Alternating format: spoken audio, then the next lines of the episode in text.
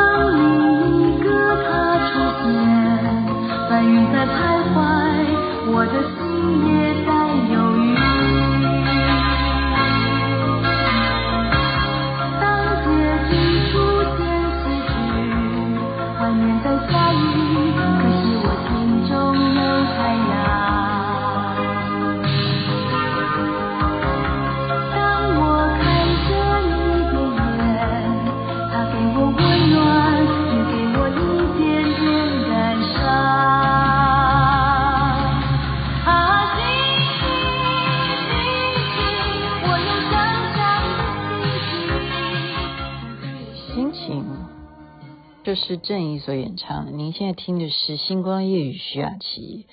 这是很多人指导我说，你今天节目就可以播这首歌。很多人就是在我耳朵旁边这样摇耳朵，然后我就好像就顺理成章应该要播这首歌，因为我这个人也蛮尊重别人的指导，有原因的啦，还是有原因。什么原因呢？我觉得我今天一整天啊，可以分三。个事事件来说，应该讲说一天当三天用，因为有三个场子，我到底应该讲哪个场子？就讲这首歌哈。这首歌的原因就是它是某部电影，这部电影叫做什么？高山上的热气球还没有上映，可是我们今天先看了，好，国片，我们要支持国片，它的主题曲就是用郑怡的这首歌《心情》。所以这就是为什么今天星光夜语要播这首歌的原因。好，当然我也蛮喜欢郑义的歌了哈。OK，这部电影那也是被指导，呃，被呃交代，呃，也不是被交代，理所应当。我们参加福伦社能够办大家联合包场看电影，对不对？我们一定要支持当事人，真正导演是谁呢？就 Jessica 的弟弟王玉林。王玉林他所监制，他也是导演啊。这一部电影《高山上的热气球》，那我今天到了现场啊，我们这样子包场，哎，所以现在的电影是可以这样做的，大家不妨可以多多参考啊。我们有时候就是你人数够的话，你就跟电影院谈好，然后哪个时段，然后你特别指定要播哪一部电影，然后大家出钱呢，一样呢。就是说，未来很多事业的生态啊，就是因为疫情的这种变化。都可以去改变一些模式，所以我们今天是几个的扶轮社一起联合例会，这样子去看电影，然后支持舍友的啊弟弟的电影，然后看完以后呢，哦哦，讲到这边我真的要称赞城市少女黄雅敏，好，那个她坐在我旁边，她真的是有慧根，她是睿智。为什么要说她有慧根？她睿智呢？其实他今天一看到我，对了，没错了，就是我们大家都会讨论啊，因为扶轮社也好久没见面了，然后就说哦，你那个星光夜雨哦，你那个减肥，你真的以前胖到八十三公斤哦，哦，你那个到底缠手指是怎么缠？你是怎么弄的哈？然后就说哦，我们知道啊，原来你的红烧狮子头，然后。黄雅敏就说：“我们看听完你的节目，就决定还是狮子头去买就好了，不需要自己做。”他睿智，他听完以后，他马上就得到启发。我不是说他听我的节目得到启发，是我们一起看电影，我就没看懂，他都可以预言，他可以去当仙姑。这部电影呢，是描写什么？其实你能说你看不懂吗？我我也不是那么不睿智啊哈。这件事情今天话题啊，我不骗你，我前面好像跟你嘻嘻哈哈，等到你听到后面的时候，雅琪妹妹会跟你很严肃的，真的，我会跟你很严肃，因为这部电影为什么要很严肃？我就稍微要介绍一下啊，它是在骊山，骊山完全就是描写在过去的年代，九零年代，一九九零啊，哈，不是不是民国的九零，是一九九零年。的那初期的时候，也就是还没有九二一大地震之前的骊山，那边的人其实到目前为止，说实在的，我很久没有去骊山，我相信那边的居民还是这样子的生活。因为什么？因为真的是交通不方便。你不管是从台中去也好，或者是从北部下去走花莲下去，或者你从南部再上去梨山，都不是好走的路。特别是因为九二一地震以后，现在要去梨山，真的那个路都跟以前都不一样啊，都不一样。整个山走山，你知道吗？那时候地震的严重性，大家都无法想象。那那时候在那边留下来的居民，他们。还是早前就是怎么样？梨山能够干嘛？当然就是种梨呀、为什么叫梨山？很多水果啊，或者是呃，例如还有什么？我忘了，对不起啊。哎，这个电影它起码就是演是梨哈，就是种梨。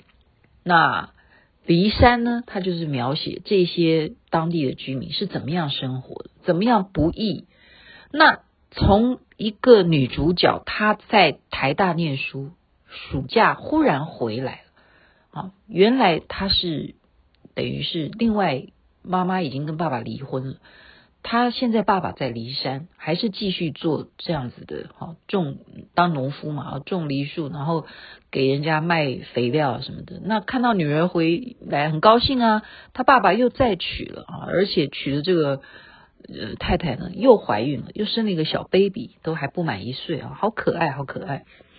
那这个女儿始终就有心事，始终就有心事。她爸爸就说：“你既然都放暑假啊，你就在骊山。你想想看，这毕竟呃这里空气好，好，你可以帮忙我做一些啊，比方说我们卖水果啦，或者是要采梨子啊，你都可以去打工啊，你就留下来嘛，多住几天嘛。”那这个女孩子呢，就继续留下来了。这整个过程，其实这个电影前面，我我坦白说了哦，前面有睡着，糟糕啊，讲出秘密了啊、呃！不是因为不好看，不是的，不是，对不起，可能因为前面那一场，今天赶了三场啊，前面那场要奔波哈，这样，然后很注意的听前面的开会，前面我没有注意啦哈，睡着了哈。那看到了有一个地方，就是这个女孩子她在打工了。他已经在帮人家，好要采梨呀，就做这些，好所谓穿着雨鞋要去泥巴里头去铲地啦，然后去怎么样摘采这些水果啦，然后怎么样搬货啊、运货啊什么的，就是要做这些事情。那他就跟这个另外这个老板啊，也是非常年轻的帅哥，就问他说：“我可不可以用你的电话拨长途的？我可不可以用你的？”你这边有电话，你可不可以让我拨一个长途电话？那这个年轻的老板帅哥呢，他就很大方的就说：“你拨啊，你拨啊。”这个重点，这是黄雅敏说的，这真的不是我 说的。他就拨完电话了，结果对方是什么？这个电话是空号，然后还讲了一串英文，这呃不不能够服务啊什么的，就是这样子，真的是长途电话，好，就是不空号了，没有接通，没办法通话的。就他就很很很很黯然的挂完电话，这样子就有这一幕啊，不懂我也不懂，我不知道，我有看，这时候我已经醒了哈，这时候电影演到这里我已经醒了。那后来呢？为什么演到他帮他这个爸爸的新的太太，也就是他的继母，在晒衣服的时候，天空打雷了哈，就像刚刚那个。歌一样心情，就是打雷啊，下雨的时候你是什么心情？哈，打雷了，然后他就问这个继母，就问他说：“你现在有这个小 baby，你的感受是什么？”然后他妈妈就回答他说：“哦，我现在觉得我的生活，我的生命就放大十倍啊，就是一切就是男人不重要啊，这个有了 baby 以后就是太开心了，看到他哭啊，或者是看到他不哭啊，都担心，你的世界都是他，真是太不一样。”就这个女主角就开始有反应，就黄雅敏就在此时此刻讲出来，这个女主角都还没有讲哦，她就是有慧根，她就讲，她说她怀孕了这样子，然后我说我就这样在电影院，我就忽然问她说你怎么知道？她说因为她刚刚打那通长途电话啊，他说你想想看，他他这么顺手，就代表那个号码是他已经背了很久了，他已经打过很多次了，所以这一次他还是再确认一下这个电话是不是真的，这个男的就不见了，是打给他这个孩子的爸爸。哇塞！我说他是不是可以当仙姑？我都没有这个，我完全都没有这样的联想能力，我完全没有这样的联想能力。所以这一部电影演到这里，恍然大悟。哦，为什么这个女孩子答应她爸爸，愿意留在这个高山上，愿意留下来，因为她有难言之隐，难言之隐，然后。加上其他的人的故事啊，这一部电影值得看，在三月份的时候要上映，所以雅琪妹妹已经事先告诉你了，这小小的剧透，可是其他的部分你就看的话，你会有你的感觉，绝对会有，特别是我刚刚讲骊山，我真正我不骗你，好，我确实在那边有好朋友在那边居住。然后在那边真的是开店，也许他现在都还在听我的节目，都不一定、哦。他们在那边生活的，他们的开店的情况跟这个电影描写的真的是一模一样，真的这个电影非常非常的写实。骊山它就是这么远。他们真正遇到台风的时候，你就是要赶快的去采收。你即使没有成熟，然后你要把它采收，你也没有那么大的仓库能够冰这些水果，也需要怎么样？赶快的把这些梨子赶快的运下山，赶快能够发到哪一家水果行能够卖掉，能卖多少是多少。所以农夫真的不容易。为什么我们要珍惜食物，珍惜任何东西？真正粒粒皆辛苦啊！好，就是颗颗皆辛苦啊！好。粒粒颗颗，还要用什么水果来形容？根根皆辛苦，真的就是这么样。他们还要怎么样？还要去预防这些虫害。比方说，你这棵树，你的土壤，你万一呃遇到了什么感染，那你还要撒农药，或者是你必须要让它长得很肥大，你还要施肥，很多很多的学问，这是一一回事啊。就是我们知道说不容易，在山上这样子的一些。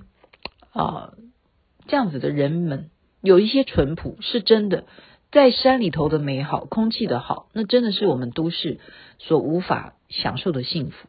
可是他们的喜怒哀乐，其实跟我们山下的平民老百姓也都是一模一样。你怀孕了，你该怎么办？所以我今天讲到这个部分，我才说，现在开始就是严肃的，严肃的，那就是怀孕了怎么办？对啊，我就会想起来，嗯、我就会想起来我年轻的时候啊，很多的同学，真的，我记得我有一个闺蜜啊，当时我就是我的男朋友就介绍她的同学给我的闺蜜认识，结果我的闺蜜啊。我也不知道，我都不知道，他就看上这个男的。他介绍他认识，不是要介绍给他当男朋友，就是因为我的闺蜜要认识我的男朋友，然后我们大家就一起出去玩嘛。哈，其实有时候男男女女出去一起活动什么的，不一定是你要不要爱我，我要不要爱你啊？我们是不是要变成情侣？不一定。可是我那个闺蜜没想到，她就上了心。她跟他私下来往，我完全都不知道。我真的都不知道。我后来再去关心他的时候，他就哭着脸来告诉我，他去做了什么事情，就是去堕胎。那我就是抱着他哭，就是这样子啊，不不止不止啊，我的朋友不是只有他，很多都有这样的情况。为什么呢？为什么呢？所以我们现在就我才今天，我觉得说这个议题，他呃。让我们会有一些回想啊，就是说到现在有没有这样的事啊？因为我们现在的年纪啊，特别是星光夜语的听众群，我们有从二年级，所谓的二年级，也就是民国二十年，好吗？我们有民国二十年，有没有民国十年的？赶快来告诉我啊！我们有民国二十年的年龄的听众，我们已经甚获到民国一百。一百一百年的有，一百年的也有，好吗？现在因为有了碧红笑记好歌声的听众之后，有一百年的可能会有，嗯，因为他们会分享给他们的弟弟妹妹听，可能会有。但是你们能够忽略这个事情吗？因为我刚刚看一些资料，什么资料？就是有一个地方的孩子，他回家跟爸妈哭，哭什么呢？他说：“我们已经学校没有隐私权了。”你知道这个孩子才几岁啊？他是念幼稚园的年纪。他跟他父母哭诉说：“我们没有隐私权。”幼稚园就知道他要有隐私权。他的爸妈问他说：“为什么你们学校会没有让你们有隐私权呢？”然后他告诉父母：“我们学校让我们男生跟女生上同样一个厕所，所以我们没有隐私权。”你现在就要明白了，现在的小孩跟过去的小孩已经不一样了。现在的小孩早熟得很啊。幼稚园他就知道男女有别，可是幼稚园有教你男女有别的课程吗？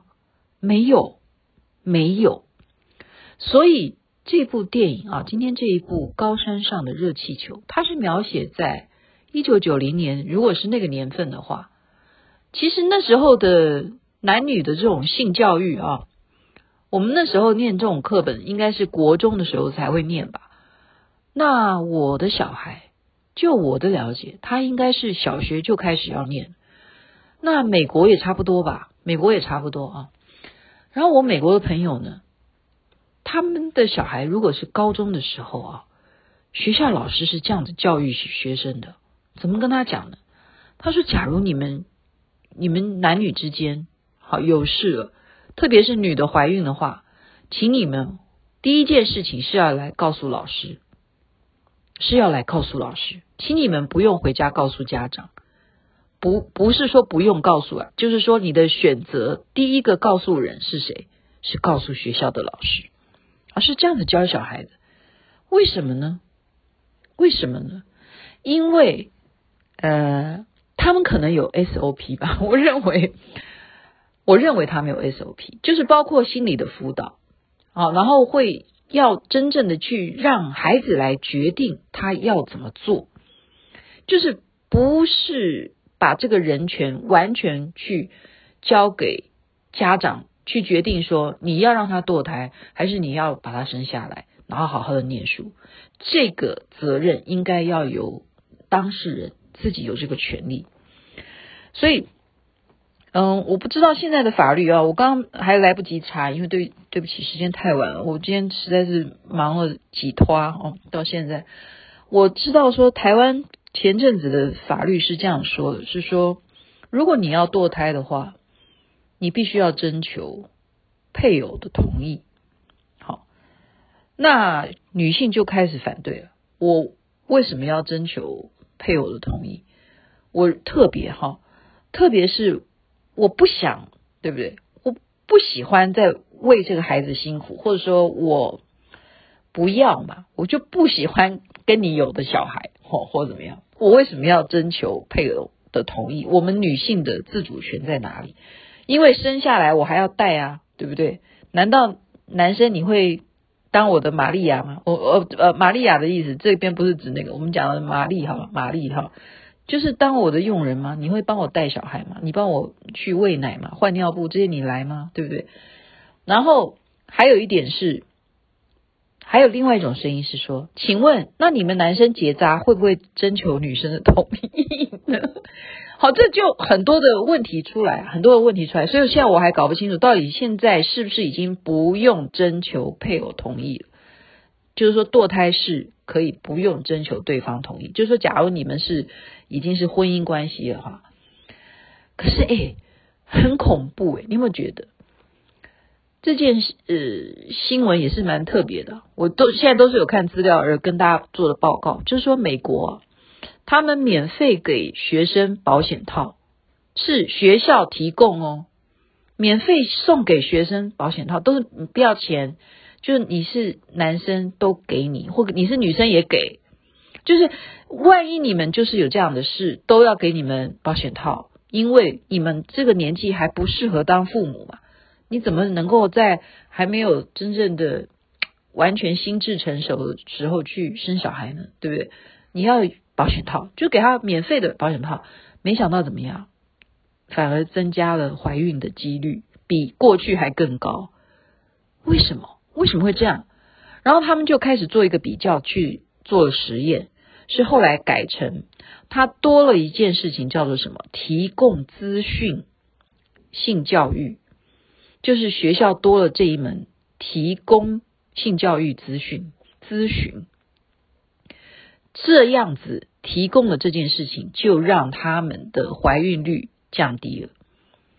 也就是刚刚讲的，你先来跟老师讲。你不要回家跟爸妈讲，因为父母每一个家庭原生家庭，他可能有的状况都是你无法预料的哈，或者是每个人的观念。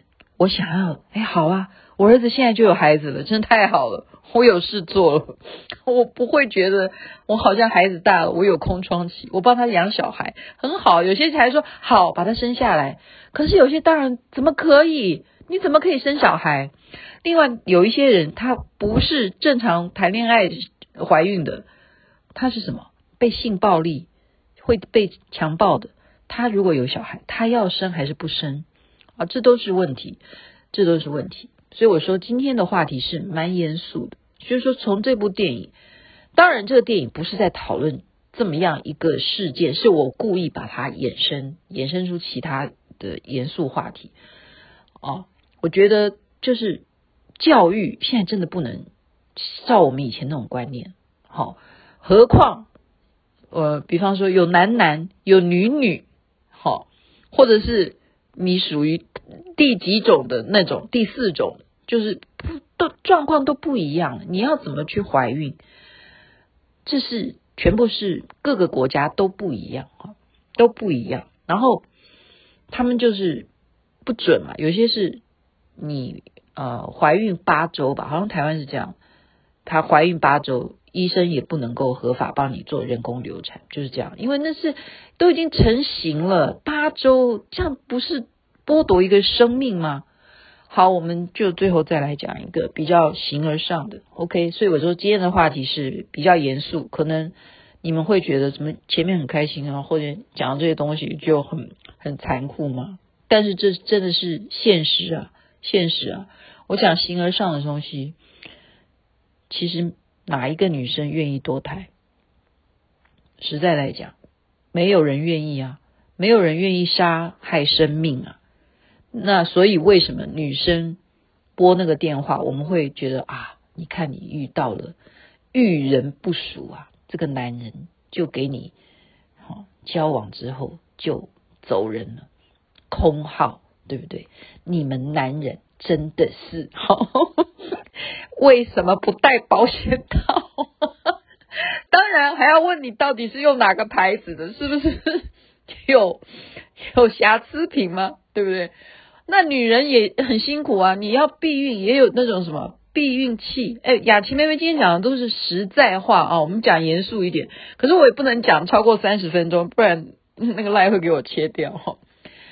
就是你会有很多衍生的一些男女问题了，男女问题。我现在讲的，就是我们可以留到下次再来讨论。那我现在讲的是形而上，就是无形的东西。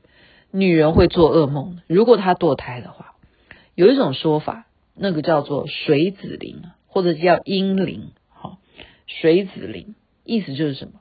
就是你堕胎的那个灵，它会跟着你，特别是。有一种说法，好，参考就好，大家参考就好哈。特别是跟着妈妈，为什么？因为她是从你子宫孕育的嘛。那他你把它给活生生的切掉，那他的灵魂，那当然要回到你的子宫区域啊。所以有一些说法就是说，呃，会去安安一个牌位。所以在日本，有时候我们去逛一些，我们不是逛，就是说去旅游。会看到很多的那种地藏小菩萨，那种小小，他们就是所谓的地藏的这种地藏王菩萨，所帮你去看管这些阴灵，那你就可以安啊。你比方说你是什么姓名这样子，好，然后如果我们这边是叫水子灵，你也可以去啊彩彩虹山庄去安呢，就是这样子，就是这样子啊，有这样的说法，佛教佛教有这样的说法，然后他会怎么样？因为他会。跟着你嘛，那你要安，把他安着，请地藏王菩萨啊看管，就照顾照护他们，代替妈妈照护他们。然后你如果没有这样做的话，还有一种说法，没有这样做的话呢，假如你有一些妇女病，奇奇怪怪的一些永远治不好的妇女病，会不会有这种前因后果？大家参考，OK。所以我今天讲的话题到后面，我刚刚前面已经预告说有点严肃，就是这个很严肃的部分，参考。哦我们不是要让你觉得我怪力乱神，但是有这样子的说法，就是因为缠着妈妈哦，孩子总是第一个是要叫妈。好，很少第一个要找爸爸，因为不爸爸没办法给他哺乳，没办法，没有没有那个器官，OK，所以跟着母亲的成分会比较大。可是男人要不要负责？我要，我这语气怎么那么忽然那么凶哈？哎呀，有时候就是年少不经事，好，不管你有什么样的曾经，那么这部电影。我觉得让我们可以衍生出这么这么多话题，代表它的可看性。而且国片，我们总是会有意想不到的一些惊喜。从过去的《海角七号》到后来，巴拉巴拉巴拉，好多好多。哈，我们希望国片他们在二零二零年的时候完成的《高山上的热气球》，到时候能够有很好的卖座成绩。今天听光夜语就跟您分享这一部电影所衍生出来种种。大家不妨去回忆一下的一些该注意的事情吧。OK，该睡觉了，晚安。那边早安，太阳早就出来了，健康最是幸福。